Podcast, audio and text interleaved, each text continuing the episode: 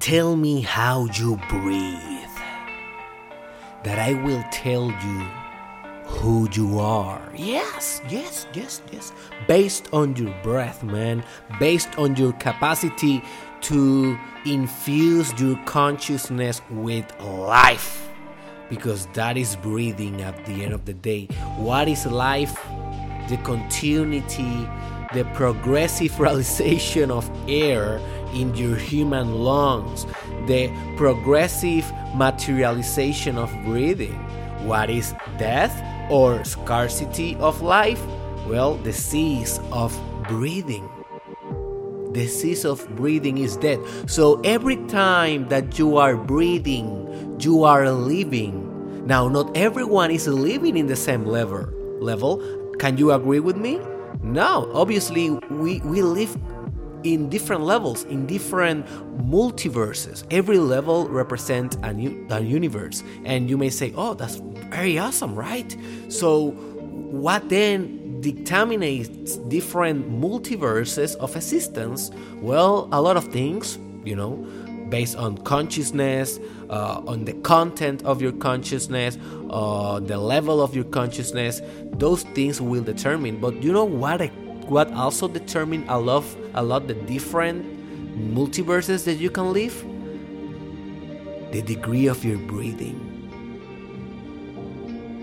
The degree of your breathing, the frequency of your breath, the profundity and deepness of your respiration, that is also something that will determine the quality of your multiverse. Just think about a guru right now that is living in a mountain, in the top of a mountain in India right now, and he's breathing every day to his genitals. He's breathing to his testicles. He's breathing to his eggs if he's a woman.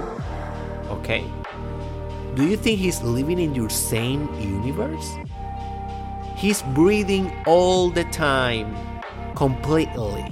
He is fusing his consciousness with the omnipresence of the divine breathing. And you that are so busy here in the Western world, and you that are so busy in your work, in your job, with your family, with the social media, with the Instagram, you are short breathing every day and you know it. You are not breathing as you are supposed to. You are having a bad posture.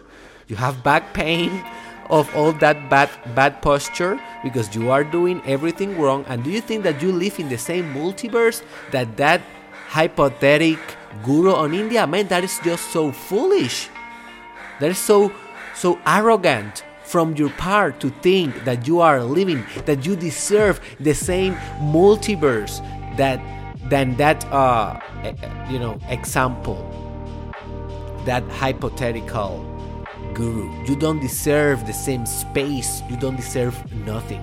Why not? Because you are not breathing the same. You are not contributing to the universe in the same way. One of you is really connecting with the source of life. One of you is really preoccupied with breathing, with living, with existing, with devoting every second of life to God through the respiration because every inhalation is a devotion and every exhalation is a prayer. You know, and one of you is preoccupied for that every day of his life and you that sometimes are preoccupied whenever you are anxious you remember to breathe. Whenever you you have insomnia you remember to breathe. Maybe when you are meditating you you remember to breathe. But hey tell me how you breathe daily and I will tell you who you are. It is not about you know remembering how to breathe good sometimes. It's about breathing good all the times. All the times. Because it's, that is the way how you maintain your body healthy with oxygen. And oxygen is air and air is purification of spirit. If you go to earth air as an element of consciousness, as the representation of air in consciousness is always transformation, movement, thought, imagination, intellectuality, rationalization.